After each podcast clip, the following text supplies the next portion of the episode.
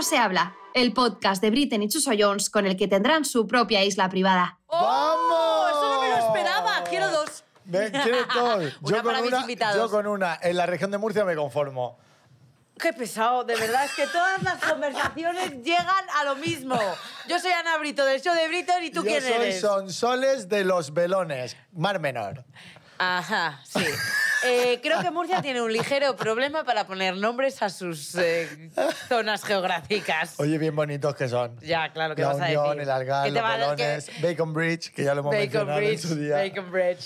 Bueno, bienvenidos a Poco se habla. Hoy tenemos un programón, pero... Anda bien, por favor. Hoy tenemos un programón, como cada semana, ¿no? Sí, porque hemos ¿Qué decidido intentamos hacer en Poco se habla, Ana? el idiota y todo eso. No, ¿y qué intentamos eh, transmitir a la gente? Valórate. que Eso- se valoren. Que se valoren. Que se valoren un poquito más, Sí. ¿no? Que se lo pasen bien, que disfruten y que durante 45 minutos y 50 se... Desconecten. eso, desconecten, Please se vayan y se lo pasen Sí. bien. Ahora voy a hablar yo.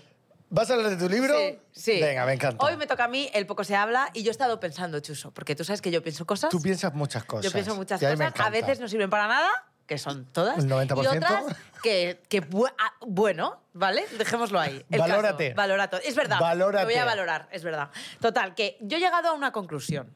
¿Vale? Sí. Hay, en la vida hay fantasmas. La Ouija lo confirma. Por supuesto. ¿Vale? ¿Has hecho la Ouija No me, no me interrumpas. Vale. Entonces, poco se habla de que las señales que emiten los fantasmas son siempre las mismas. ¿Vale? Que si tiran un no sé qué, que si abren un cajón, que si mueven un vaso. Y además siempre todo como relacionado con O cristales. sea, qué mentira te refieres. No, pero que quiero saber, ¿todos los fantasmas que están en el, en el mundo ahora son cristaleros? ¿Me o sea, dicho, Ana, que tu poco se habla es este? O sea, a robar a mi fuster. Sí, porque, o sea, que si abrimos una ventana, todo tiene que ver con cristales. Entonces yo pienso, si yo fuera un fantasma y yo supiera que no me ven, coño, yo robaría un banco, robaría dinero, movería como, como el, como el... Hay una película que se llama no sé qué de los monstruos, que era como el de Harry Potter, que Sí. es el, el que hizo Harry Potter y todo eso. Que J- hay- J. Rowling. Eso es lo que quiero decir. Y entonces hay una... Rowling. Que sí, sí, entonces Es hay una. Que te calles ya. Y entonces hay un animalito que roba cosas como de oro Sí. todo el rato. Esa persona soy yo. Y si yo fuera fantasma, robaría, robaría dinero. Entonces, arroba Iker de cuarto milenio. ¿Se llama Iker? Iker Jiménez. Es lo que quería decir. Iker Jiménez. Por favor. Poco se habla de los fantasmas. ¿Son cristaleros? ¿No son cristaleros? Si no son cristaleros, ¿por qué no son robadores oficiales de dinero? Lo quiero saber. Poco se habla de la mierda, el poco se habla que has traído esta semana. Vale. Cada uno tiene sus inquietudes y estas son las mías. Acabo de disparar a Chuso porque me ha molestado muchísimo su comentario. Voy a hacerlo otra vez. Un momento, disparo. silencio. Ahí se ha hecho el muerto. Y hasta aquí mi poco se habla de la semana. Gracias y buenos días. Oye, por favor, un aplauso a todo el equipo. Al poco se habla de Ana, que ha sido maravilloso. De nada, de nada. Estoy Que aquí mientras para lo que subía, necesitéis. mientras subía las tres plantas ha dicho, ¿qué voy a decir esta semana? Venga, los fantasmas cristaleros. Claro, es que los tuyos, tus pocos se habla son de un coeficiente intelectual, ¿eh? Son cosas que a mí me perturban. Ya, es que a mí esto ¿Vale? también me perturba. ¿Qué estás diciendo? ¿Qué quieres decir? No tengo derecho a pensar en mierda. Sí, Sí, tengo. sí, sí tienes, pues déjame. sí tienes, sí tienes. Porque además es que lo he pensado de verdad, ¿eh? No te creas que esto me lo he inventado. Ah, voy a... No, no, es que esto lo he No, no, pensado. pero eso es lo más, eso es lo más preocupante, Ana. Ah, vale, vamos a, me- seg- vamos a continuar. Oye, Ana, hoy tenemos eh, un invitado de lujo. Hoy nos visita Cisco García. Era abogado de profesión hasta que un accidente de snowboard le dejó sin movilidad de cintura para abajo. Y ahora es subcampeón de España de tenis de silla de ruedas. Y vamos a estar hablando con él de la resiliencia. Así que, por Un favor, un fortísimo aplauso para, para Cisco García. Cisco, encantado de tenerte aquí con nosotros, de verdad. Muchas gracias. a pleasure. O sea, el programa de hoy a mí me va a encantar. Lo sé. digo, va a ser un Pero yo quiero aclarar una cosa, ¿Qué ha porque yo me he dado cuenta de que antes, cuando has contado el tema, eh, yo que estoy aquí al lado tuyo, sé que has dicho que vamos a hablar de la resiliencia. Liencia. Pero que la gente. mm, que Ha entendido ha entendido ah, residencia. Residencia. Entonces, eh, aquí, a todo nuestro equipo, por favor, guys. Ga es. es. Vale, vamos a hablar de la resiliencia, Cisco. Te ponemos en, conte- en contexto. La resiliencia, que es una palabra que está ahora mismo como súper de moda, se podría decir, que es la capacidad para superar circunstancias traumáticas. Oh, wow. Eh, yo, quien no conozca a Cisco hoy en día es porque no Quiere. vive, no quiere, no vive en este mundo. Eh, Cisco, tú tienes una historia, ostras, súper súper motivadora para muchísima gente. Bueno, que Cuen- nos la cuente, que nos la cuente. Efectivamente. Sí, eh, a ver, yo, yo me lesioné haciendo. Yo voy en silla de ruedas, aunque aquí no se vea, y yo me lesioné haciendo snowboard el 28 de diciembre de 2015. Yo antes de eso, yo me lesioné con 33 años, y hasta eso tenía una vida. Ostras, me iba muy bien. Trabajaba de abogado, que era mi profesión, y me iba bastante bien. Viajaba mucho por el mundo, tenía mi novia, mis amigos, en fin, una vida normal, buena. No eres Cristiano Ronaldo, pero que te va muy bien y eres muy feliz. Sí, sí, sí. Claro, tengo ese accidente haciendo mi gran pasión, que eso es muy importante. Mi gran pasión era el snow. Yo llevaba 11 años yendo a Austria, o sea, es decir, que me ocurrió- Eh, no, pero a nivel muy amateur. Pero quiero decir que a mí me ayuda que me ocurriera haciendo snowboard. Yo me recupero de todo muy rápido porque me ocurre haciendo lo que yo quiero. Y ese día, 28 de diciembre del 15, en Mayhofen, Austria, me desequilibré en un salto, un salto grande. Tuve unos 10 o 12 metros en el aire, Ay, ay, ay. ¡pam! Caí. No caí mal. Tú cuando haces snow sabes caer. Pero ese año había nevado muy poco. Fue como caer, no te voy a decir en hormigón, pero casi, porque yo creo que había hielo. Yo caigo, yo recuerdo muy bien el rebote para arriba, ¡pam! Y ya un dolor brutal, pues, se me movió la vértebra. Imagina que te has partido la espalda, el dolor de partirte la espalda. O sea, el dolor lo recuerdo una locura. Y los gritos aún me resuenan. Los Pero tuyos propios. los míos de ¡ah! Pero lo peor ya viene cuando yo intento levantarme y no podía. Además, no podía desde aquí hacia así. Digo, ostras.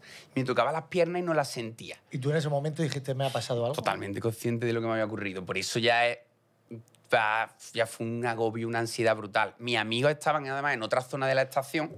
Yo estaba en el snow park, que es Tú estabas un- solo allí. en ese, en ese momento sí, porque el snow park es como una zona que tiene las estaciones de esquí con saltos, barandillas, cajones, en fin, para hacer freestyle o para hacer trucos. Y ya recuerdo que bajaron varios riders que yo no conocía, extranjeros.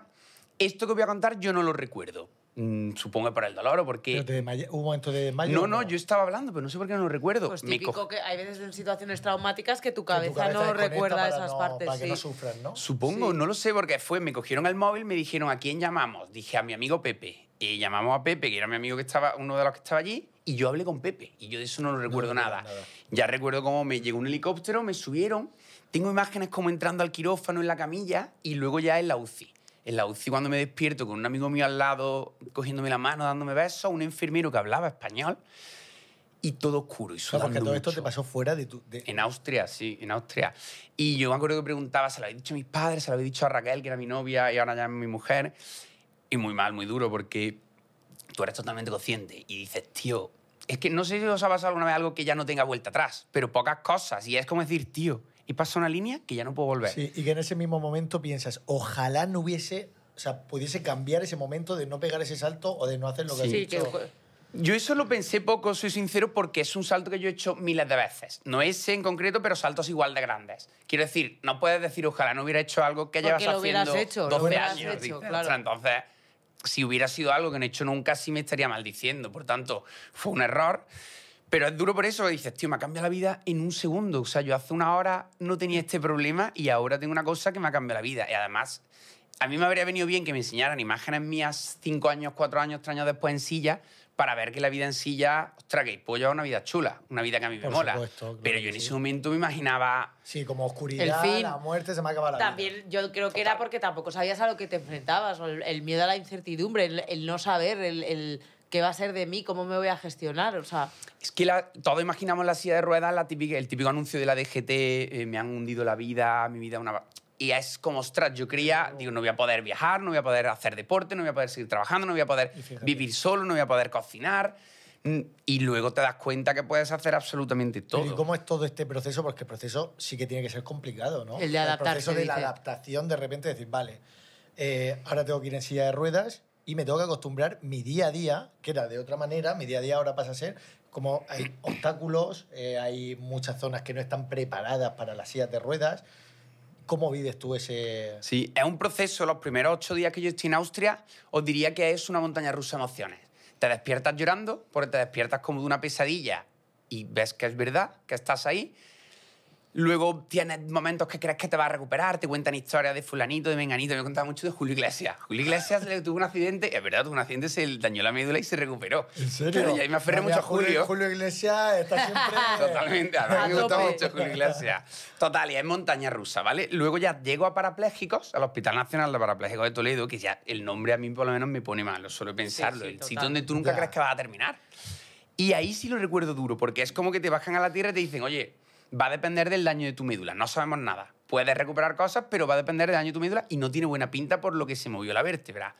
Y ya te acojonas y dices, ostras, no depende de mí. Yo creía que iba a depender de mi rehabilitación, de, mi, Del de mis huevos, de mi esfuerzo. de- Y ahí hay un bajón grande. Y luego ves dónde estás. Parapléjico es la época más dura. Porque te tienen que asear. Te despertaban por la mañana y te aseaban con una palangana todo. Te visten. Te pasan a la silla. Te vas a rehabilitación. Te, vas a, te enseñan luego en, a, a- hacer todo con las manos. Vas a un sitio y te enseñan a pasarte al váter, a vestirte poquito a poco. Que eso es la terapia ocupacional, que es una profesión que se conoce poco, pero es muy importante. Y todo esto, no eres independiente esos dos meses y no controlas esfínteres, tío. O sea, tú estás en, tú estás en rehabilitación y te haces caca. Dices, tío.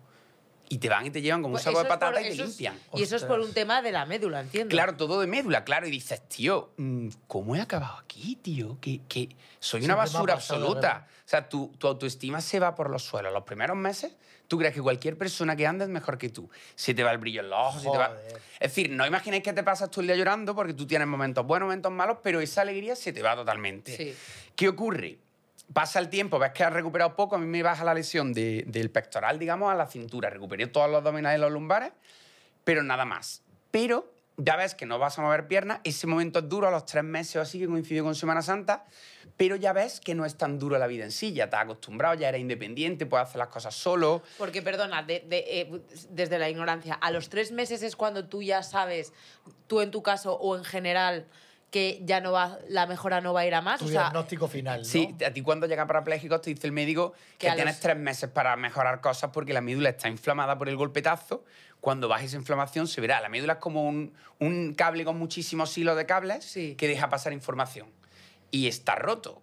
Y te dice, cuando baje esa inflamación se va a ver la información que pasa, cuando baje la inflamación. Vale. Claro, esos tres Vale. meses es una locura. Pero ya recuperas el control del esfínter y todo. Claro, todo eso es lo bueno, con el tiempo lo vas recuperando todo. Vale. Y en esos tres meses entiendo que en otros casos también son tres meses. ¿O es solo en tu caso tres Es meses? decir, si tú a los tres meses empiezas a mover, tu lesión, tu lesión ya se llama incompleta. Y ahí sí tienes más mejora. La persona que empieza a mover y tiene lesión vale. incompleta puede durante un año, dos años, no lo sé, seguir mejorando un poquito. Mucha Vale. gente que ha tenido una lesión medular camina con muletas. Sí. Fisioterapia, o sea, con trabajo de poquito, sí. fisio, de movilidad. Claro, de- pero si tú no mueves ya más, no vas a mover más. Vale. Eso, eso se le llama lesión completa, que se entiende que es como más grave. Claro, yo cuando ya vi que no movía más, primeros meses todos mirándonos los pies. Es una cosa de locos, todo el tiempo te miran los pies. Además, hay una cosa curiosa con la lesión ¿Por qué medular. eso? ¿Por qué? Pues para ver si mueves. Ah. Claro, tú estás en la cama o en la silla, estás- empiezas a intentar mover los pies. Y dices, ostras, lo movido un poco, ¿no? Y O te tú crees, te tú puedes... lo- la- todos estamos allí medio locos y dices, doctor, que me da la impresión De que estoy moviendo". tengo hormigueo, de que tengo tal. Además, hay una cosa que te da al poco tiempo que son espasmos. Mucha gente en silla, yo tengo muy poco, menos mal tiene espasticidad, que es un infierno. Se te mueven solas y se te ponen rígidas. Total, cuando allí se te empiezan a mover un poco, todos nos volvemos locos. Dios, doctor, que he movido las piernas. Dice, ya, pero de manera involuntaria. Pero Ya, claro, ya. tú ahí te agarras Ya, un tú clavo ardiendo como Claro, loco y claro. dices, tú que puedo. Y, y nada, total, que ya sales del hospital. A mí eso me ayudó mucho. Salgo ya conduciendo, adapté mi carnet de conducir para conducir con las ¿Te, manos. te enseñan a conducir también en el en, el, centro? en el hospital, tienes una autoescuela. ¿Y cómo, se- cómo se conduce? Perdón por la... Es que no... Sí, ¿Cómo se conduce por es muy por fácil. A ti te ens- fueron dos o tres clases prácticas. y aparte- ¿Dos o tres? Pero si yo de fácil. normal di 70. Pero ten en cuenta que, que tú, ya, tú ya sabes conducir. vale, se confirma que yo tengo problemas, lo entiendo, pero... O sea, te dejaste lo del dinerico en la Bueno, yo es que a mí gastar me encanta, pero, pero como que dos o tres. Es que tú ya sabes conducir, tú ya te sabes las reglas de circular, para circular, es para aprenderlo. Aparte, no suspende nadie. Yo me acuerdo con Marifé, que era de la autoescuela, le dije, porque el A mí no me lo- suspendas, en plan chantaje, no, No, te- no, a mí no no. me suspendas que mira lo que me ha pasado. Ella es la que te enseña, pero cuando va me dice, Cisco, tú no te preocupes, que aprueba todo el mundo. Que en 25 años no suspende nadie. Ay, me encanta. De hecho, Eso es más presión. Y ustedes saben conmigo, un chico marroquí, tío, que era un peligro. Yo iba detrás en el coche, yo iba cagado. Yo creo que no se enteraba, le decía el, el- el examinador derecha, él decía, ¡pum! izquierda, tal. Y también aprobó y digo, ¡ostras, qué. Pero no, que no se enteraba bien el pobre. Pero total, que todo el mundo. Pero el carnet de conducir te da la vida, tío. Porque Hombre. ya eres independiente de nuevo. y puedes coger tu coche, irte a un sitio a Y el otro. coche lo tienes que adaptar también. Sí, 3.700 euros la broma. Todo lo de la 3.700 silla es muy caro. Adaptar el coche para, para Sí. poder conducir. Yo le puse una adaptación que es un guante. Va por Bluetooth, tú aceleras con el guante y frenas con una palanca que es mera mecánica, que es un hierro que va al freno. O Sí. sea, que, que es todo del, como que si dijéramos inmovilizan la parte de abajo del vehículo, el Claro, freno, no eh, marchas se puede, se puede. Es decir, si lo coge una persona a pie, le da un botón y lo puede llevar. Y los Ah. pedales sí que están. El freno, como es, palan- como es un mero Vale, esto, sí que vale. iría así. Y ya te digo, y ahí ya es, para mí, como yo lo hice, fue huir hacia adelante. Hacer muchas cosas. Ya estando en el hospital, salía mucho, me iba. Por ejemplo, a mí me gusta mucho la música electrónica. Pinchaba Marco Carola en Fabric, me fui a Fabric. Ole que ahí, Fabric está claro. lleno de salvajes. no sé si Joder, Fabric, vamos, ahí se, se cuece lo más grande. Fabric, Fabric en Madrid. Sí, Madrid. Que se, se hacía la fiesta de la Goa y no sé Claro, Sí, con sí, miles de sí. personas, pues vas. Yo nunca he estado, ¿eh? Pero lo sé. Oye, que si nos invitan, yo tampoco he estado porque soy una pija. Ya, pues ese, todo ese tipo de huida hacia adelante a mí me ayudó mucho, porque si tú no lo haces, tú dirías, hay una discoteca con miles de personas, no puedo ir, no puedo ir, y al final no puedo ir, no puedo ir, no voy, Y te vas ya lo ves gigante, no voy. Ya. Cambio vas y dices, ostras, se puede. Eh, luego de- te vas a Costa Rica, Panamá, y dices, ostras, se puede. Te vas a, te subas a una moto de agua, se puede. Te subas a un cual, se puede, puede. pero porque tú quieres también. Me refiero, porque tu mente te dice, oye, ¿cómo que no puedo irme yo a la Fabric? Me voy a la Fabric. Claro. ¿Y no a te ha pasado que... Esto igual te molesta, pero ¿no te ha pasado que a lo mejor tú veía, casi veías más, menos limitaciones de, los, de lo que a lo mejor la gente veía? Eso suele pasar, ¿no? Que gente en silla o que gente a pie. A De, pie, de- de ¿no? gente que de gente a tu alrededor que O sea, no, hombre, que- eso no puedes. Y tú, pero. Justo, que te ponga la gente más limitaciones de las que tú tienes en ese momento. Por ejemplo, mira, Sí. una cosa que nos pasó a nosotros cuando, cuando queríamos, nosotros queríamos que vinieras y lo primero que pensamos es, nosotros ahora mismo estamos en un edificio que son tres plantas, que no son tres plantas cualquiera, son tres Everest. ¿Vale?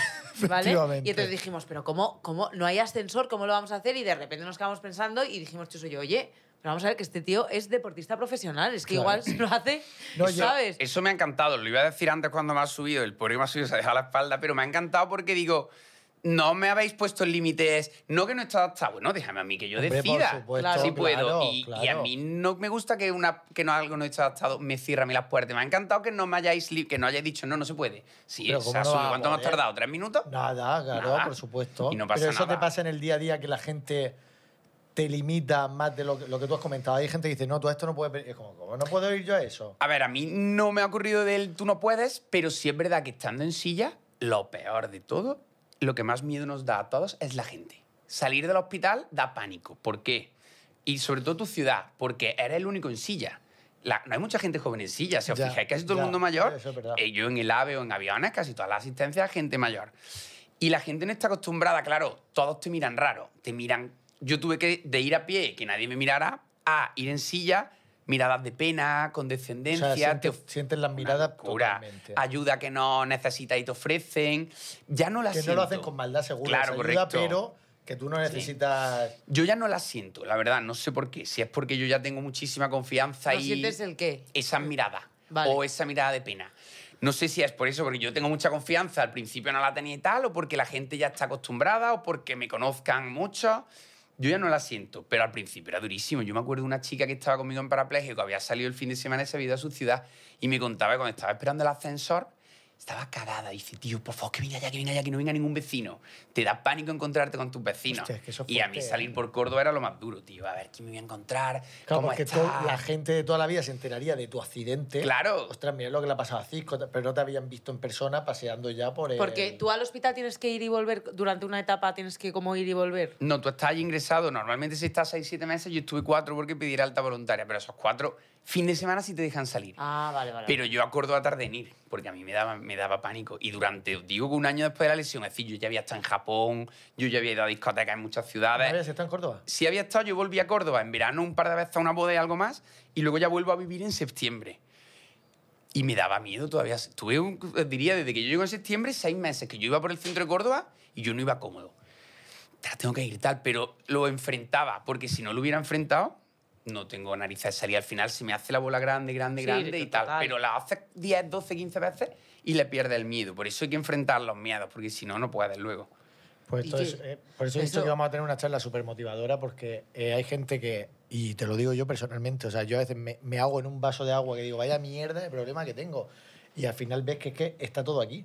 O sea, es todo superación y. Sí. Sí, que hasta que no lo haces no te das cuenta de que puedes o de que eres mucho más capaz de lo que te creías. ¿no? Efectivamente. A ver, la cabeza tiene algo bueno que puede ser tu gran arma, pero también puede ser tu gran enemigo. Es decir, no Sí, es que sí. o mi gran arma o nada, o no me afecta. No, no, no. O tu gran O- arma o o, te, también te hunde. hunde. Era, a lo mejor es un fiera, talentoso, tal, guapo, guapa, tal. Pero esa falta de cabeza, de confianza, de lo que- inteligencia emocional, la podemos Totalmente. llamar, y te hunde. Por eso creo que es importante manejarla. ¿Y en qué momento, Cisco, perdón, en qué momento eh, cambias también tu, tu vida, o sea, tu vida laboral? Porque tú has dicho que eras abogado. Sí, sí. ¿Y en qué momento de repente dices, "Ostras, me voy a hacer eh, deportista de élite? Sí, yo seguí trabajando de abogado. Por ejemplo, yo tenía un despacho en Fongirola, que lo cambié porque tenía un montón de escaleras, me fui a otro y durante un tiempo estuve trabajando, además me gustaba porque yo tenía miedo y digo, ostras, a lo mejor cuando venga un cliente nuevo me vea en silla, la silla per se da pena. Es como, ostras, este pobrecillo me va a poder defender. Pero que vale, encantaba porque decía, ostras, si estás, sigues tu día a día enfrentándote, mi asunto lo vas a defender como un león. Yo estuve con el técnico en la abogacía hasta el 18 más o menos, hasta que ya dejé la abogacía porque no me daba la vida. Tenía en el Pero y- 19, jugué 20 y pico torneos por el mundo. ¿Y ya, Ostras. ya tú ya venías del tenis o por qué de repente el tenis? Yo jugaba a pie, era una de mis grandes pasiones. Jugaba a pie en el Hospital Nacional de Parapléjicos, lo probé en silla. Amor odio. Por un lado me encantaba jugar, pero por otro de correr a por las bolas hasta torpe, que no podía moverme con la silla. Vi que el circuito estaba profesionalizado, vi que se podía vivir de eso, con patrocinio, si no imposible. Claro.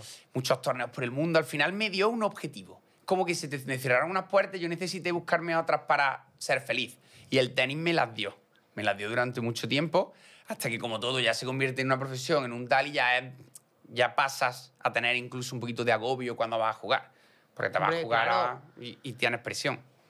Pues claro, que ya es que es como una dedicación normal, como, un- o sea, como en cualquier otro trabajo. Te quiero decir, yo tengo que cumplir unos objetivos, tengo que tener X, eh, conseguir X metas y si no, pues mm, Sí. me cabreo. Pero con el añadido de que para mí el deporte es lo más duro que he conocido en mi vida. Porque todos en la vida competimos, pues, pero no te, no te citan a una hora en un lugar determinado. Imaginaros, ahí vamos a juntar 32 podcasts. Vamos a poner una regla a ver quién gana. Y lo va a decidir Tal. nosotros, Nosotros nosotros nos ma- perdemos, nosotros perdemos. No, pero imagínate la presión de decir, ostras, y en primera Nos ronda. ahí. En primera ronda la mitad pierden. Y son los 32 podcasts son buenos. O sea, los 32 jugadores que estamos jugando ese torneo Son- son, buenos jugadores. Y la mitad caen. Dice, ostras, y me he ido a jugar a Tailandia. Digo, ostras, tú, qué vergüenza, cómo pierda. ¿Qué van a decir, tío? La- pero no la solo un mente- jugador en tenis, ya a los ATP también. Lo, un deportista de alto rendimiento lo pasa fatal. La cabeza es una locura. Y, y en, en el, en el deporte, igual que en el deporte. O sea, en el deporte paralímpico también hay una fecha límite de edad. Sí, eh, menos, porque como mucha gente se ha lesionado con el tiempo. Es decir, no, que la- el límite es menor. Ah, Eh, vale, que correcto, pues, la- tienes más años de sí, recorrido sí. dentro del... A ver, está- es menos profesional que un deporte, que un tenis ATP, por ejemplo, porque hay menos jugadores también y al final mucha gente se ha lesionado con los años. A lo mejor una persona se lesionó con 20, con tal. Ya. Es verdad que en el tenis cada vez son más jóvenes y con mejores lesiones. Casi todo el mundo camina, aunque jueguen en silla, casi todo el mundo camina, tienen toda la musculatura de las piernas, gente Vale. muy joven. El tenis en silla ha evolucionado mucho. Pero vamos, yo tengo 41, yo supongo que hasta los 45, 46 quiero estar, hasta lo que me den las lesiones voy a bajar de jugar, eh, digamos, torneos porque tengo dos hijos y es muy complicado. al final. Estar viajando para arriba, para, has dicho Ostras. Tailandia... Imagínate eh, 20 semanas al año fuera, más luego. 20 semanas. Si quieres ju- a, poder aspirar a cosas, tienes que jugar unos 20 torneos anuales. 20 semanas más luego, yo tengo conferencias, tengo, ahora he venido de Andorra de grabar Bueno, una acción, entrenamientos. entrenamientos Tienes- todos los días. Tienes tu libro. Tengo mi libro, tendrás tu- efectivamente. Enséñalo, por favor. Hoy he traído dos, uno para cada, para que no peleéis. Ana. Me encanta- Irrompible. Me encanta Te lo voy a el- poner aquí para el cerrar título, que por cierto nos has dicho que estos son los últimos de la primera edición. Yo no había visto una la primera edición nunca, me la ha traído Silvia de mi equipo. La, Ay, ahora por Pero la tú no tienes, no tienes de tu propia primera edición. Que va, a ti te mandan 10 iniciales y luego cada edición que salga te mandan dos. Y además ya no me avisan ni cuando sale la edición. Oye, digo. por las séptima edición, Por la editoriales, os lo digo. Sí, va por la séptima. Esto va a valer millones, yo esto no lo voy a vender. La última persona a la que se lo regalé, ahora lo tengo que dedicar, fue a Rafa Nadal en su academia en diciembre. Bueno. Qué fuerte. Sí. Y es un libro que... Oye, y sales pibón, ¿eh? Guapo, muchas Sí. gracias. A ver, Claro, yo... sé A ver, eres un pibón. Ahí me dijeron, una foto cualquiera. Digo, no, no, no. Una foto guapo. Me la van a hacer a mí, yo la retoco y después te la envío. No, ¿no? diga Oye, eso. y yo tengo una duda eh, que seguro que tiene mucha gente, pero nadie se atreve a preguntarte. Que es el tema sexual.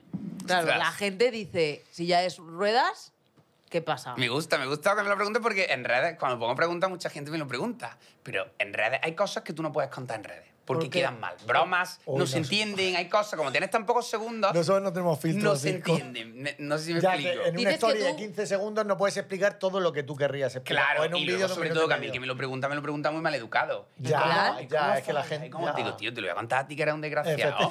Hijo de Digo, yo puta. lo contaré cuando vaya a un sitio chulo como este. Bien, Así que no tengo, yo no tengo, de verdad, no tengo ningún tabú, ningún problema para contarlo. Pues es que es lo más natural del mundo. Bueno, claro. Yo tomo una pastilla, pon y ya lo puedo hacer y además puedo hacer diferentes posturas. Es decir, que es como total normalidad. Ay, ¿Qué pero- ocurre? Yo tengo menos sensibilidad, yo disfruto menos que antes. Vale. Mucho menos que antes. Pero tú lo encuentras en otra cosa, sigue. Claro. Te sigues encontrando ese placer, pero lo vas, como en toda la vida, te lo vas adaptando. Pero ya te digo que puedes perfectamente. y Bueno, es tengo- que tienes dos hijos. Correcto, aunque los hijos fueron por inseminación. Porque una lesión medular, la, el esperma. Lo voy a explicar a mi manera. A lo Sí, mejor sí, un sí, médico claro. me dice, tío, era un garrulo. Bueno, Bueno, pues el mira. esperma pierde calidad. pierde- Vale. Por tanto, lo que hacen es, voy a una clínica, me cogen el esperma, sacan los, los malos, van fuera, Y los y buenos. lo- van al lío. ¡Pum! Y así vas a tiro hecho. Si no, es, es imposible. Ah, o es sea, es imposible. 100% imposible. Sí, sí, 100% imposible. Ah, 100% eso no imposible. no, de manera- no solo así, sino que incluso por, como yo lo hice, por una clínica, podrías no tenerlos. Hombre, claro, también Sí, puede sí. eh, no bueno, cuajar, según la no sé se dice, pero eso yo también creo puede- que también depende de la calidad del semen. Claro, ¿no? o sea, que era una y de la, ocasión. Claro, y de la, y de la, y de la mm, ¿cómo se dice? Que de la lesión que tengas Mm, haya tenido esa persona. Sí. De hecho, yo me acuerdo cuando, lo, cuando ya nació y lo vi, digo, ostras, se parece mucho a mí, menos mal, porque digo, imagínate que te da unos saltos generacionales raros, no se parece a mí, y los mal pensados dirían, seguro que es Es de esperma otra de otro, tal. Digo, No, pero también, tú. dentro de lo que decimos de sexo, ta- también está el sexo oral y un montón de cosas que puedes hacer, los, los No, preliminares, claro. que vamos, que te lo puedes pasar. Yo te digo, yo tengo una vida sexual eh, muy parecida a la de mi amigo, tal. Yo A lo mejor tienes mejor ¿Te vida sexual que la de tus amigos. Nula. Sí que es verdad que yo disfruto mucho menos, ¿eh? Que no sé, eso, es, eso para mí es de hecho una de las cosas que más, más que andar me gustaría poder disfrutar mucho más eso, ¿eh? Ya, hombre. Eso sin duda. O hacer snow. Es decir, más que andar, a mí el andar no es tan importante. Yo lo que quería recuperar son grandes placeres, como el hacer snow, todo eso. Pero que al final se puede hacer con total normalidad. Y. Joder, creo que la otra persona también disfruta mucho. Porque Claro. tú- Claro, que ella... o sea, la, otra persona termina mucho antes y tú puedes aguantar mucho más. Porque no, no lo había pensado, no lo había pensado. refiero. Pero que es una vida gente muy que en normal. 15 eso. segundicos ya se ha Hasta despachado. luego. Pero y una Sí, sí, pregunta, sí. y- y, por ejemplo, el tema bromas, yo soy muy de, de humor negro y no sé por qué me pega que tú también. A lo mejor tú no puedes hacer tantas bromas como te gustaría porque te da miedo cómo actúe la gente, cómo reaccione la gente, ¿no? ¿Bromas sobre qué? ¿Sobre alguien en silla o cómo? No, sobre ti. O sea, Ya. que, por ejemplo, yo, por Sí, yo- ejemplo, yo... por- es verdad que yo, para bien o para mal, las cosas malas tiendo a desdramatizarlas con bromas. Claro, según a quien le... Por ejemplo, yo no conozco a mi padre y entonces me paso la broma, la, la vida diciendo que soy bastarda, que soy Anna Snow, no sé qué, no sé cuántos. Bien. Claro, yo hay gente que le hace mucha gracia y luego hay gente que está en mi misma dice, circunstancia. ¿cómo puedes decir eso, Claro, no? que está... O que ha vivido algo similar que dice, no, pues no me hace gracia. Ya. ¿Sabes? Entonces, Yo, ten- yo para eso tengo la piel bastante dura. Es decir, no te puede molestar todo en esta vida. Y de hecho, una de las cosas que más coraje de la sociedad de hoy es que todo molesta. Dice algo, tal, tal. Por ejemplo, a mí hay la- una palabra que no me gusta para referirse a alguien así es minusválido. Pero no me ofendo porque yo entiendo, yo probablemente antes usaba minusválido porque no lo conoces. Por tanto, no me ofendo. Es como, es que lo hacen sin querer, sin darse Ya, cuenta. Sí, que es una cosa social. Que O sea, todo que es mundo- importante, para mí es importante tener la piel dura, porque es que si no, te molesta todo. Hoy en día a todo hay colectivo que le molesta algo. Ya, no puedes eso- hablar. Eso es cierto. pero y por ejemplo, tú en vez de minusválido, ¿qué palabra utilizarías? Yo utilizo persona con discapacidad. Vale. Mm, sí, persona con discapacidad. Ayer, Pues a mí me ha Pues pasado mira, pues- lo contrario. ¿El qué? Que, ha- que, ha- que haya gente que me haya dicho que no se dice persona co- con, discapacidad, sino que se dice minusválido. Yo es que ahora aquí también poco lo que. tengo un poco lío, aquí la también verdad. lo que dice Cisco, que al final eh, vivimos en una sociedad que ya no sabes qué, ¿Qué palabra decir? decir? cómo decirlo, por, por, si, por si ofendes a. A ver, un a purista alguien. te diría persona con movilidad reducida, pero es que ya Eso, me parece que es como ostras. lo que he escuchado yo, es verdad. Claro, pero no puedes pedirle a todo el mundo que Ya, sepa el tema no- técnico repente no va- tampoco. ya, eso es claro. Yo conocí en, en Londres eh, a un chico que se llama Juan, un amigo, eh, que era ciego. Y lo que tú has dicho de que hacía bromas, él siempre, nosotros hacíamos los botelleos ahí en Londres y él por la noche decía, voy todo ciego, voy todo ciego, o sea, te lo juro. Entonces, claro, A mí es que me encantan esas pero- bromas. Claro, y entonces nos reíamos un montón porque decía, hostia, mira tú cómo, eh, qué filosofía tiene de, de vida. Decir, oye, es que me río de mí mismo, que no pasa nada. Sí. Y- Para mí la discapacidad más dura, además, ¿eh? el ser ciego debe ser muy complicado. Hombre, Cuando veo a no alguien ver ciego nada, por la calle. no ver nada duro. tiene que ser, tiene que ser duro. Sí. Bueno, yo, yo también creo que al final depende de si naces, si, na- si naces con esa discapacidad, si, si de repente te toca y te tienes que adaptar. O sea, yo creo luego el- el nivel de ceguera que tengas, igual que lo, ca- en cada área, ¿sabes? ¿Qué O sea, creéis que... es más fácil? A mí me lo preguntan mucho. Que nazcas, imaginemos mi situación en silla, que ya nazcas en silla y hagas toda tu vida en silla, o que te ocurra como me ocurrió a mí con 32 o 3 años. yo creo, creo 33. que para mí sería peor, no digo ni peor ni mejor, pero Mm, bueno, más sería más difícil, ¿no? eh, nacer. Porque no has podido disfrutar todos los años que tú has disfrutado. Ya, pero yo ¿Sabes lo que te quiero decir? estoy- También, también es una putada porque tienes que ser muy fuerte. Hablamos de la resiliencia, de. No de la residencia, de la resiliencia. Pijo, resiliencia, Resiliencia. de tener que estar muy fuerte psicológicamente porque tú eres un caso de motivación, de, de éxito. Pero hay mucha gente que se hunde en el. Pero en yo el hoyo. precisamente por eso creo que es mucho más fácil nacer con esa discapacidad que no has conocido otra cosa y por tanto, igual que tú de manera natural, me lo invento, eres capaz de distinguir colores, por ejemplo, o una, una persona daltónica pues no, no ve ciertos colores. ¿Por qué? Porque toda su vida los ha visto así. Yo que soy daltónico. Entonces, eh, me parece que, que como has nacido con eso, tú ya estás adaptado a vivir así. Eso y es verdad, eres- pero por ejemplo, lo que hemos dicho de una persona ciega, nunca ha podido ver nada. Ya, Ostras. pero él, él, esa es su normalidad. Sí, Ya. para mí considero ¿Sabes? más difícil lo que dice Suso también. Yo creo que es más difícil nacer porque te has vivido toda la infancia. Es decir, a mí me pasa con el carácter hecho. Yo ya era fuerte, has vivido mil cosas, somos lo que vivimos. Pero al final una persona joven en silla, un niño, todos tus amigos jugando al fútbol en el patio, tú no puedes, tal. Yo creo que es más que- fa- difícil de nacimiento, creo. Yo, yo, yo creo que también, yo prefiero, Yo no. prefiero, esto no es de preferir, pero bueno, que poder disfrutar hasta que la vida te haya dejado ese Ya, momento. pero luego y- te- tú, porque él era. O sea, porque él es una persona muy fuerte de mente, pero. eh, bueno, en ambos casos la A realidad. lo mejor te has hecho ahora mucho más Claro, fuerte de lo que o sea, lo eras. que te quiero decir es que a lo mejor claro, a o sea. otra persona le pasa eso y, y- y- y se queda anclado en lo que ha comentado él de yo tuve, yo hacía, yo mi... él se queda anclado en, en, en Para su mí vida eso, es el pasada. sería, problema. eso sería lo normal Sí, también. un que montón eso- de gente en silla está mal porque se quedan atrapados en el pasado, en comparando. Yo antes andaba, yo antes subía a la escalera, yo antes entraba a la playa andando, yo antes... Claro. Y eso no lo puedes hacer porque te están matando la vida. No puedes comparar con antes, tienes que aceptar. Para mí la clave, la mayor herramienta es la aceptación. ¿Lo puedo cambiar? No, pues no voy a estar flagelándome, claro. Pero hay, hay gente que no puede y me sorprende que no puedan, pero hay gente que no puede. Y tú, por ejemplo, en el caso de, la fami- de, de tus padres, eh, ¿lo llevaron peor que tú? Porque eso pasa mucho, que es como, oye, Sí, totalmente, cae- que es que yo estoy sí, bien, sí. o sea, que voy a adaptarme y, y ves como la otra persona que lo está pasando peor que tú, que dice, oye, Yo creo que ya lo tuvieron que pasar muy mal, porque ya eran más mayores, a mí me daba pena sobre todo por mi padre, que ya era más mayor. Lo que pasa es que yo, mientras estoy en parapléjicos, les pido que no vengan a vivir. Muchos familiares, allí hay como una residencia al lado, se iban a vivir. Pero yo no quería que ellos me vieran en mis momentos más bajos. Que hay muchos, las 24 horas del día hay muchos que, que estás bien, ¿eh? Pero hay momentos bajos. Sí, yo no que quería que me vieran. O sea, quería... Para mí lo que fue es, yo he elegido el snow, yo elegí el freestyle, yo el salto, yo me la pego, ahora voy a salir yo de esta sin intentar joder mucho a los demás. Y eso me ayudó mucho, esa parte de responsabilidad por tu acto, de decir, venga, vamos a salir. Pues no quiero ir a la playa, pero Raquel quería, venga, pues vamos a ir, no la puedo condenar a eso. Ese amor, digamos, por los demás a mí me ayudó mucho y que no lo vieran, pero tú sufres por ellos porque dices, ostras, le- les he jodido la vida a mucha gente a mi alrededor, que luego no fue así, porque la vida en sí ya no es eso. Pero tú en ese momento sí lo en crees. ese momento... Tú por eso eh, eh, quisiste escribir el libro, un poco para también ver que fueras un ejemplo para la gente y que no tuviera esa impresión de, oye, que la vida en sí ya no es lo que pensáis, ¿no? Mm, Yo eso lo hice con las redes. Las redes sí las abro para eso, para que la gente vea tío, que no somos bichos raros.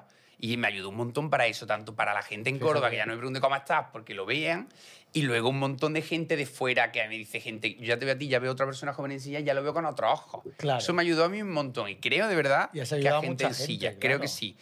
Yo escribo el libro porque mucha gente me, me he convertido como en psicólogo de mucha gente. Me escribían en redes, oye, tengo tal problema, ¿tú cómo haces para superar tal? Digo, ostras, no te lo puedo explicar en un mensaje. Pero gente en silla también, Eh, ¿o no, no, En tío, una general, locura. ¿no? Claro, por Gente eso con digo. cáncer, yo no me- efectivamente. Pero qué presión para ti también, ¿no? Sí, pero te lo tomas desde la distancia de, o sea, que no soy, no tengo Claro, la, claro. la varita Gurú, mágica, pero claro. Y siempre, yo siempre les decía de broma, digo, tendría que escribir un libro para contarlo. Y digo, ostras, y empecé a escribirlo en el 19, que he contado que jugué un montón de torneos, estuve Sí. en Tailandia, en Canadá, en Estados Unidos, en Qué Kenia. guapo. Y escribía mucho. Yo por las tardes me voy a ver las ciudades, me llevaba el ordenador y, y en otros sitios te inspiras mucho. Y ya en el 20, con la pandemia, firmé el contrato con la editorial y ya empecé a, a terminar todo.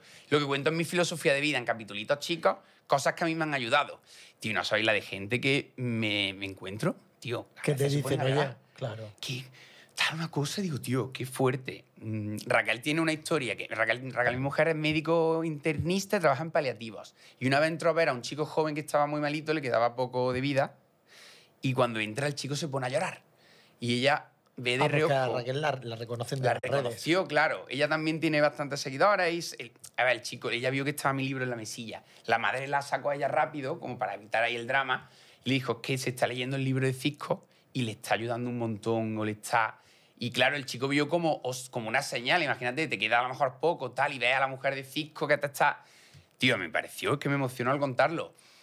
Todo eso a mí el libro me lo ha aportado. Vosotros sabéis, no sé si sabéis, un libro económicamente no te da casi nada. Se lo lleva todo la editorial, pero Sí. es que me da igual ahí el dinero. Al final es... En el libro me da igual. El- la- mi gran premio es eso, que la gente se lo pide en Uruguay, en- tío, y que, y que está ayudando de verdad a gente. No es una obra de la literatura magnífica porque lo he escrito Bueno, pero yo. tampoco Pero es que tampoco De hecho, eso. se, ve, claro, no se ve duro. Se, se ve cuando lo lees, se ve que hablo yo. Que Sí. yo hablando. Y- A mí eso me parece lo más potente de los libros, que al final sean capaces de, o sea, capaz de transmitir desde otra cosa es que escribas ficción, ¿no? Pero cuando tú estás escribiendo desde tu persona y desde tu experiencia, para mí lo más importante es eh, ser capaz de transmitir la historia y, y- y la esencia de cada uno. A mí eso me parece lo más importante porque al final lo que quieres es escuchar a la persona. Sí que me parece muy retador a nivel psicológico eh, lo que te digo de, de la presión de sentir... eh, a mí, por ejemplo, no tiene nada que ver, por favor, salvemos la distancia, que nadie se me tire encima, ¿vale?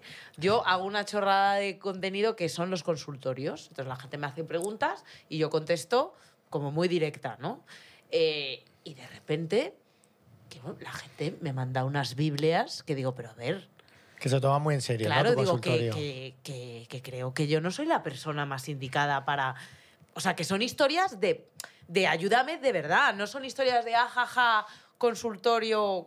No, o sea, son Ya. historias como potentes de una persona que tiene un problema y a mí eso me genera como Sí, mucha que te lo está ansiedad. contando a ti, que tú dices, claro, "¿Pero que por qué digo, me ¿por qué me a lo mí cuenta a esto?". mí? Yo no voy a saber ayudar a esta persona, no tengo las herramientas y pienso, si esto me pasa a mí, que no soy nadie, que mis consultorios son una mierda, que son cacaculo pero pis, imagínate. A mí me No pasó sé. una buena historia con lo que has contado. De las mis primeras además, conferencias, terminé y la persona que lo había organizado en esa empresa era en un banco. Me dijo, estoy muy contento. y me co- Iniciales, iniciales. Mm, Iniciales. gu- Iniciales, iniciales, sí, nos o gustan el mucho nombre las si quieres. Bueno, iniciales. BBVA. Bebe- Perfecto. Ahí hay mucho coach. Sí, Ahí hay hay mucho mucho coach. Y había sido como para directivos muy potentes, tal, total. Y me dijo, estoy muy contento porque el año pasado habían organizado, me contó una con un coach, un gurú del coach de estos Iniciales, que lo peta. iniciales. No lo recuerdo eso, Ah. de verdad. Y me contó que el, el principal directivo se fue a los cinco minutos. Claro, esta persona sale corriendo. Dice, oye, pero tal, ¿no te ha gustado, Gary? Y acá dice, tú me despiden. Y dice, "No, si está muy bien, el mensaje me gusta. Pero yo tengo miles de movidas, tengo que pagar miles de nóminas, me viene presión por arriba para los números, para los lados, tengo porque creo que su mujer tiene una movida, una- algo, no lo sé. Y no va a venir este tío A que no tiene mí, problemas evidentes a decirme que- cómo debo vivir la vida. Ah. Dijo, tráeme a alguien que tenga una adversidad grande y la Y supere. me cuente cómo lo ha superado. Eso es lo Y que me llevó a mí que sabe cómo sentir y dice, oye, pero yo estoy bien, ¿eh? ¿Y cuál es el papel que me encanta que menciones mucho a Raquel? ¿Cuál- qué, qué ha supuesto Raquel para ti en toda esta recuperación? Mm. A ver, al principio, sobre todo, es muy importante. Nosotros llevamos un año y medio juntos, que no es tanto. Y claro, pues mucha gente dice, ostras, lo va a dejar ella o lo va a dejar él para que ella no sufra. Además, yo recuerdo las primeras semanas que yo estoy en parapléjicos, venían como dos señoras de voluntarias a hablar con la gente, que a mí venía fatal, porque yo seguía trabajando y yo tenía cosas, pero bueno. Y una mujer era muy mayor y no tenía mucho filtro y me dijo, Francisco, ¿tú tienes novia? Digo, sí, tengo novia. Me dice, pues ten cuidado que a José de la 12 lo acaban de dejar, ¿eh? Digo, señora, ¿usted va a venir a hundirme? ¿O qué? Esa señora. Sí, sí, ¿Yo? sí, nada, ya lo hice con toda su buena fe, pero me hizo gracia y digo, ostras, Y ahora ya está congelada. no lo sé. Es que yo congelo a Es que ahora gente. congela a la gente en el congelador. Pero ya te digo, me, eh, al principio su gran ayuda fue que ella no me hizo sentir que estuviera por pena. Antes he contado que tú tienes mucha pérdida de autoestima. Y ella en ningún momento te hacía sentir que estuviera por pena, por ayudar, por tal. Y eso eh, también ayudó que ella era médico. Es médico. Si ella hubiera tenido otra profesión, a lo mejor ve eso como una desgracia absoluta. Pero cuando tú cada día ves enfermedades, Ya. la naturaliza. Y ella decía, yo me acuerdo de esa frase que era, tú no estás mal, tú puedes respirar, tú Claro, no te mareas, tú tal, tú podemos ir a los sitios, lo único es que estás más limitado con la silla. Y ella fue un papel ahí importantísimo. Ella se fue a vivir dos meses también a Toledo, estuvo trabajando en un hospital de Toledo, pero para mí la clave fue esa naturalidad.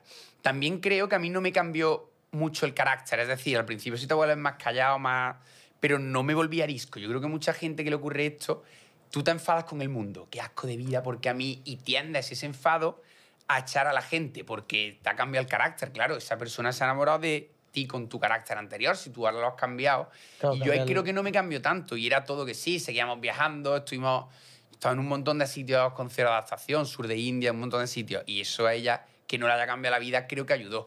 Y ella me ayudó con la normalidad, sobre todo. Y el que se podía, lo podía haber dejado. Al principio todos nos acojonamos con alguien en silla, uh, yo me voy de aquí y, no, y decidió quedarse. Bueno, pues si estás enamorada, no sé.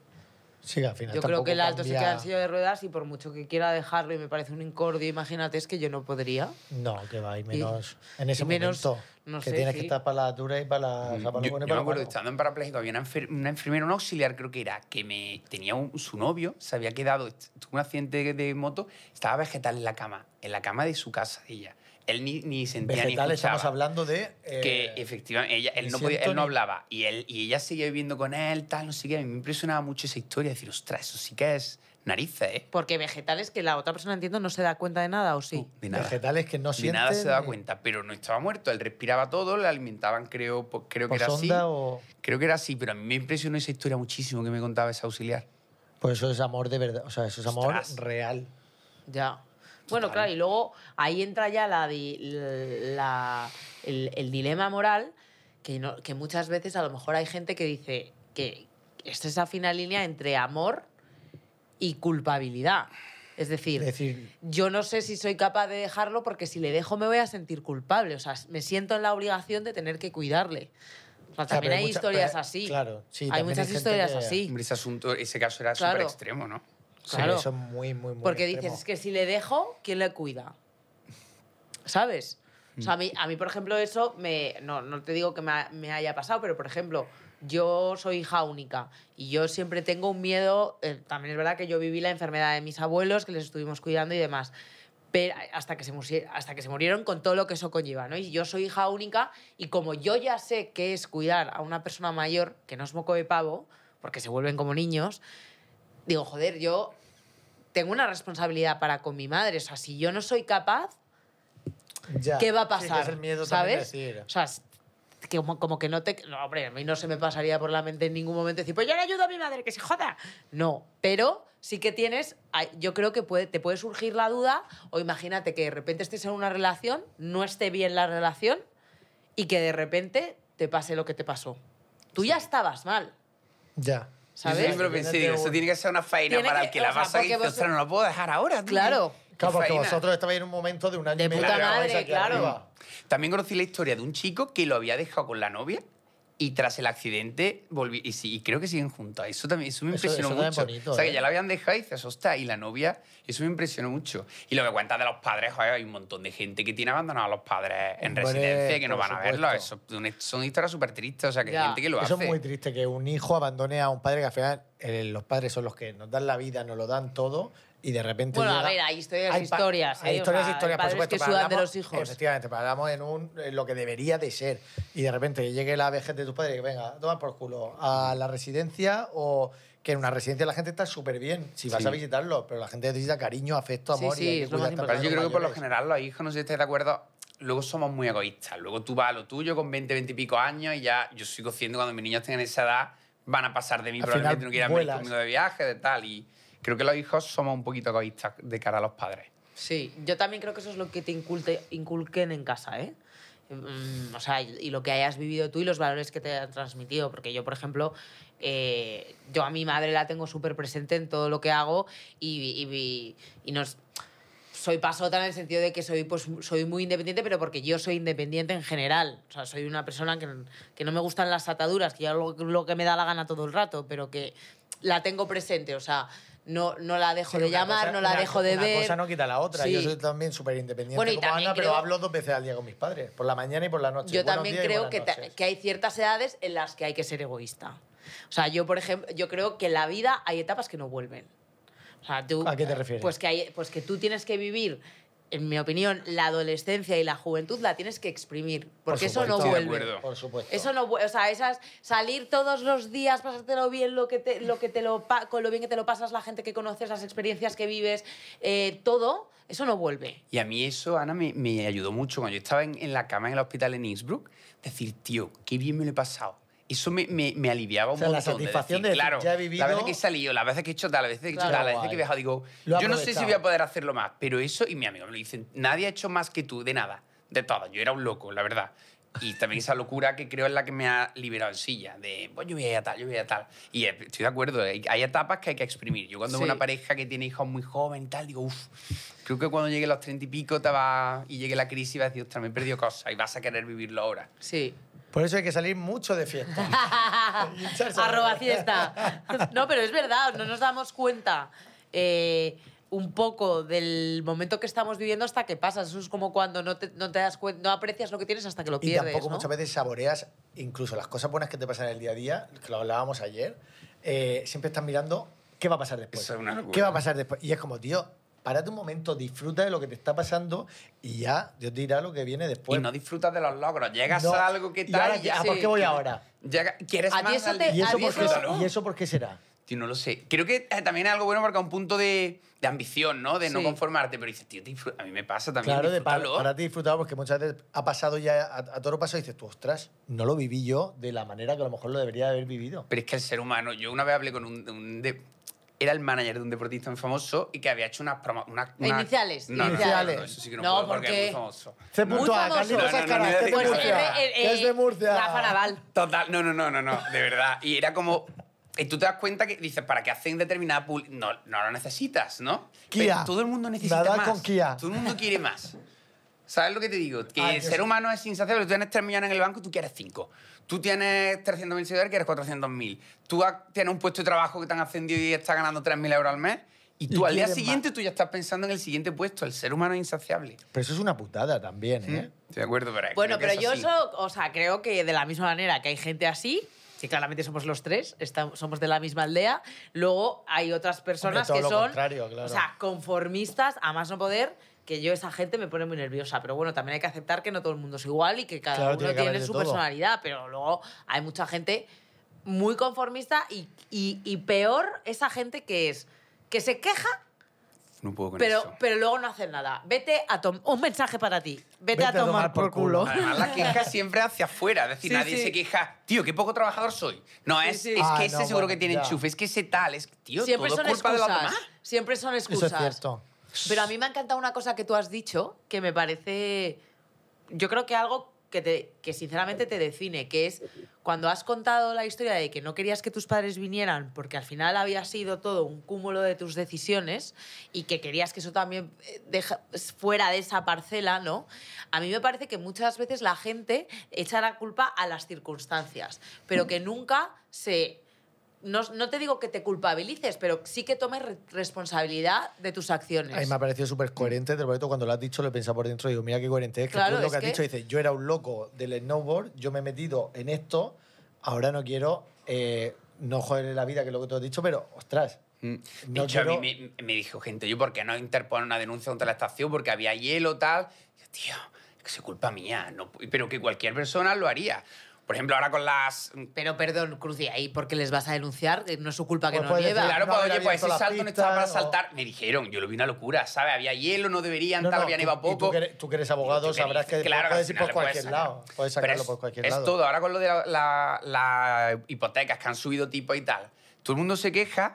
Tío, pero no, los que han tenido variables, yo tenía variables, me han pegado ahora un Yo- palo. Tío, llevo siete años que no pago casi intereses y están callados. O sea, ahora, oye, que, que el gobierno Yo tuve lo una discusión. Tío, y yo los tuve una siete discusión- años que ha Yo tuve una estado... discusión con mis amigos porque todos mis amigos me decían, eres tonto, ya estás firmando. Yo firmé fija. Porque dije, ahí me, me explicaron, si firmas variable, te vas a ahorrar un montón de dinero. Y yo decía, vale, pero ese montón de dinero tengo que guardarlo en alguna hucha por si alguna vez pasa lo que está pasando ahora. Bueno, puedes hacerlo o no, porque eso.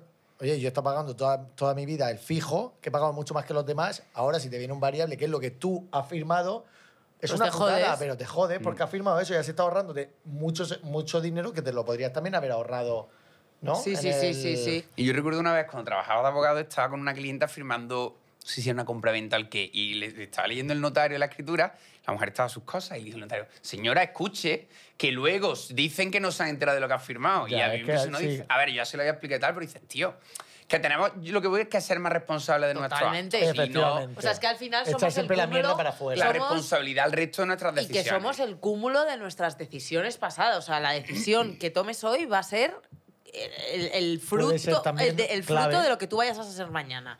¿Que te puedes equivocar? Te puedes equivocar, como nos equivocamos todos. Pero eso es por. O sea, la- ah, no, es que mi trabajo, no sé qué. Tú has decidido estar ahí. O sea, yo, por ejemplo, tuve una- un momento personal que lo pasé fatal porque no estaba contenta con un momento de mi vida y estaba yo todo el rato a mi amiga, vamos a esto y vamos a otro, no sé qué, y no sé cuántos. Y claro, y mira, ¿y qué hago? Y tal, no sé cuántos. Me cogió mi amiga y me dijo, mira, Ana, todo esto que me estás contando está muy bien, pero es que la única responsable de que ahora mismo estés así eres, Eres tú. tú. Porque tú, de la misma manera que estás permitiendo que pase, podrías permitir que no pasara. Y me pegó una hostia en la cara Que dije, coño, es que tiene toda la razón. Parece que ese mensaje duro vende poco. La gente no quiere que le digas eso de te conformas con poco, tienes que tener más, mm, ser responsable de tus actos. Es como que. Sí, porque el esfuerzo Sí, y el. Hombre, sacrificio claro, siempre da pereza. Yo y es abrir la caja de. Pandora y es mucho más fácil echarle la culpa a los demás y a la circunstancia que a ti mismo. Y partiendo de la base que, que yo también hago eso, ¿eh? Bueno, y yo, o sea, claro. Que yo muchas veces lo hago, en plan, no, y, y tenemos No, que la galleta un no engorda, por eso llevo cinco. ¿Sabes? Dinosaurio de Dinosaurio chocolate. de chocolate, claro. Sí, por eso ser responsable de tus actos y luego saber que puede que no te salgan las cosas y no pasa nada, que la vida tiene cosas duras, Bueno, puedes claro. hacer todo muy bien y que no te salga, no pasa nada, ya sí, que saldrán otras tampoco cosas. el mensaje también encanta. súper positivo de que yo, yo sí que creo firmemente en que, en que si quieres puedes y, y- y tú mismo eres capaz de buscar las alternativas que hagan falta para cumplir tus Y objetivos. tenemos aquí el mayor el ejemplo. mayor ejemplo, pero todas esas alternativas que hay y seguramente las vayas probando y el 90% no funcionen. Total. Y sea un no, no, También no, no, puerta cerrada, puerta cerrada. que- y, y tú tienes que seguir con, la, con las ganas y la pasión para decir, bueno, yo lo voy a seguir intentando, yo lo voy a seguir intentando. Porque es que si no, o sea, na- nadie, aparte es que nadie lo va a hacer por ti. Lo que pasa es que no todo el mundo está dispuesto a que sea todo eh, no, no, no, no, no. Y de repente un sí. Claro. Y además, No. si no te sale eso que estabas buscando, en el camino te va a llegar otras cosas, logros Total. que incluso a lo mejor eran mejores que lo que tú estabas buscando. Totalmente. La ¿A ti te ha pasado eso? Un montón de veces, un montón de veces que tú dices, voy a ir por, por un lado y luego acabas por otro. Por ejemplo, yo cuando empecé con el tenis en silla mío, era todo tenis en silla. Yo no, las redes del 2016-2017, yo no sabía que eso podía nada. Yo ponía vídeos porque te das cuenta que al final es otra rama de, de profesión. Y yo También. tampoco creí que fuera a vivir dando conferencias, va dando conferencias. Al final, lo que iba a ser todo tenis, Ha ido va bajando y va cogiendo redes, va cogiendo comunicación, de programa de tele, tal. Y, y ostras, y te diría que prefiero, como estoy ahora, a ser número 3 del mundo en tenis y no tener lo otro. Ya. Porque no podría vivir y mantener a, mi fa- mantener a mis niños junto a mi mujer que también trabaja, mantener la casa y todo. O sea que al final Eso es un que prefieres. Venga, eso es un ¿qué sea, prefieres? ¿Qué es nuestro juego? ¿Qué es ¿Qué es nuestro, nuestro juego que viene ahora? ¿Qué prefieres? ¿Nuestro bol Son- a ver, vamos a ponerle en circunstancia. Venga, a ver, a ver, anda. son. Tú tienes que coger un papel. Sí. Y hay dos opciones en ese papel. Te avisamos desde ya. Eh, estos no son que prefieres eh, tan densos como los que hemos estado hablando. Ni Son que tan- prefieres de son niños de De cacaculo pedopis. lo conozco porque Raquel y yo lo, lo hacíamos antes en Story y era nosotros lo llamamos esto, esto. Y la gente te Esto preguntaba es- unas locuras, rollo, Sí. ¿qué prefieres? ¿Cagar una sandía o una Eso. piña? Pues Hostia, y me flipaba. sí somos. Y me sí flipaba somos. totalmente. Sí somos. Vamos a ver, ¿qué prefieres? ¿Cambiar de piso cada mes o de trabajo? Me gusta porque son difíciles, que no sea una Bueno, tontería claro, absurda. Nosotros vamos hilando. Gema. Bueno, Gema. Respeta a Gemma. Mm, Yo creo que preferiría cambiar de trabajo. Yo también, así conoces a Cambiar más de piso gente. cada mes debe ser un infierno. O bueno, sería como A mí cambiar me de un enca- hotel A mí también. me encantaría cambiar de piso cada mes. ¿Sí? Buah. Porque este rateniente ya este de cata más un inmueble con tonto un lápiz. Así. Gilipollas. Arroba idealista. Compra No, mucho, porque- bicha mucho. No puede de- parar. No, no, a mí me Ayer, gusta mira, dinerico ayer- que gano, pues dinerico que intento invertir. Me eh, gusta. te lo juro. Tiene todo el rato no tengo alertas. grandes lujos, eh, visto de marca muy normalica, pero me gusta. Bueno, no voy a hablar yo de ahora lo que invierto y lo que no invierto. Pues yo creo que la mejor inversión de hoy es quitarte la hipoteca, ¿eh? Yo por lo menos estoy ahora en eso, intentar Claro, quitarla claro, porque nada te va a dar esa rentabilidad, creo. También, también es verdad. Estamos, estamos en el mismo Estamos- punto. Vale, a ver, entonces vosotros cambiar yo, de trabajo. Yo cambiar de trabajo a saco. Pero si el trabajo es a mí el trabajo que tengo me encanta. ¿Por No, qué pero. quiero cambiar? Pues ¿Por qué porque me así eres multidisciplinar, pruebas una cosa, pruebas otra. Yo prefiero ser gente. unidisciplinar. No sabe ni lo que acaba de decir, pero no, no, pasa pero nada. han entendido. Léete, léete Pero me han otra. entendido. A ver, ¿qué prefieres? ¿Que te quiten la música y nunca puedas escuchar ni una canción más? ¿O Ay. que te quiten el tenis? Hostia, Ostras, también difícil, ¿eh? Gema ha ido aquí a... A doler. A doler. Porque le encanta el tecno, lo has dicho antes. Eh, me gusta, me gusta el O sea, tecno de fiesta. En casa, en casa lo que más escucho es rap. Me flipa el rap. Y Pero Álvaro, rollo, la rollo letra en la memoria. 50 Cent, eh, Tupac y esta- No, en español me gusta la letra Casey. Violadores del verso. me Ah, flipaban. Yo fui a ver a violadores cuando estaban juntos en Son su día. no son de Zaragoza. Son de Zaragoza, efectivamente. Justo El otro día viendo nena. Casey O, de la OSA y si es. Además, me estoy abriendo a nuevos raperos guay. que antes no hacía. Que me quiten el tenis, fíjate lo que te digo. Porque ya encontraré otro deporte. Eh, me encanta, sí, en sí. la música es que es muy importante para Hombre, todo. La música es vida. Sí, que me quiten y me ponga a jugar, yo que sé, a badminton, a ping-pong o lo que sea. Pero la música es muy importante. A mí también ¿Y tú que, que te quiten la música a mí que me quiten el tenis. Porque como me quiten lo bailado, me vuelve una fiesta. A ver, ¿qué prefieres? ¿Pasar 40 días en casa con un perro que ladra sin cesar o con 35 gatos silenciosos? Madre mía. Ostras, lo del. Bueno, creo que te elegiría los gatos, porque lo del sonido debe ser infernal, pero los gatos me dan mucho miedo. Yo soy alérgico. A mí me dan. Es que lo veo que te puede saltar en cualquier momento, sí. Yo soy amante de los animales. Bueno, y hay que adoptar.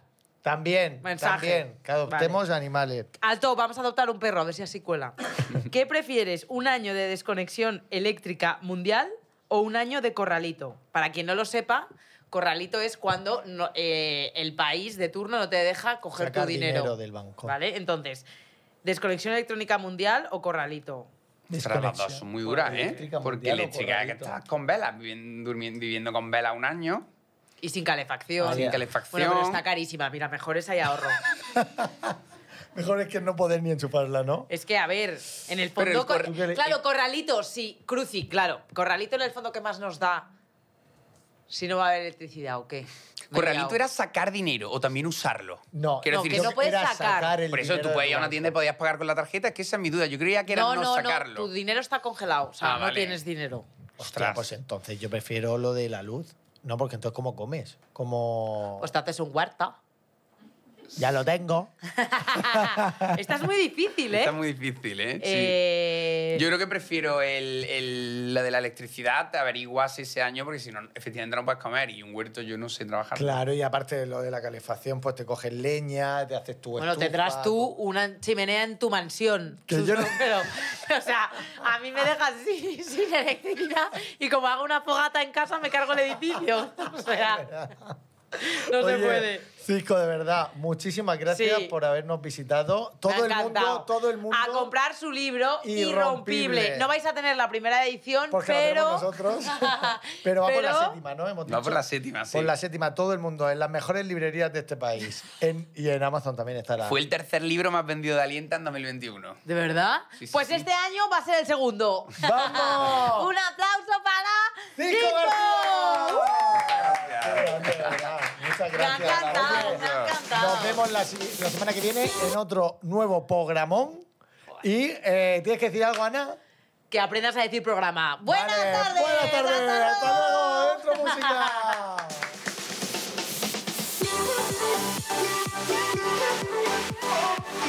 Poco se habla es un podcast original de Ana Brito y Chuso Jones, producido por Fibeta Landa Podcast. Productores ejecutivos Antonio Castelo, Jaime Barreiro y Alberto Chao. Directora de producción Lola Aguayo. Autores Chuso Jones y Ana Brito. Música original y diseño de sonido por Juan Manuel Segovia. Grabado y editado por Doctor Cerebrus. Un agradecimiento especial a Sergio Barreda, Natalia Rivera, Andrea de la Puente, Rubén González, Susana Novo, Julia Alcobendas y Gema Hurtado.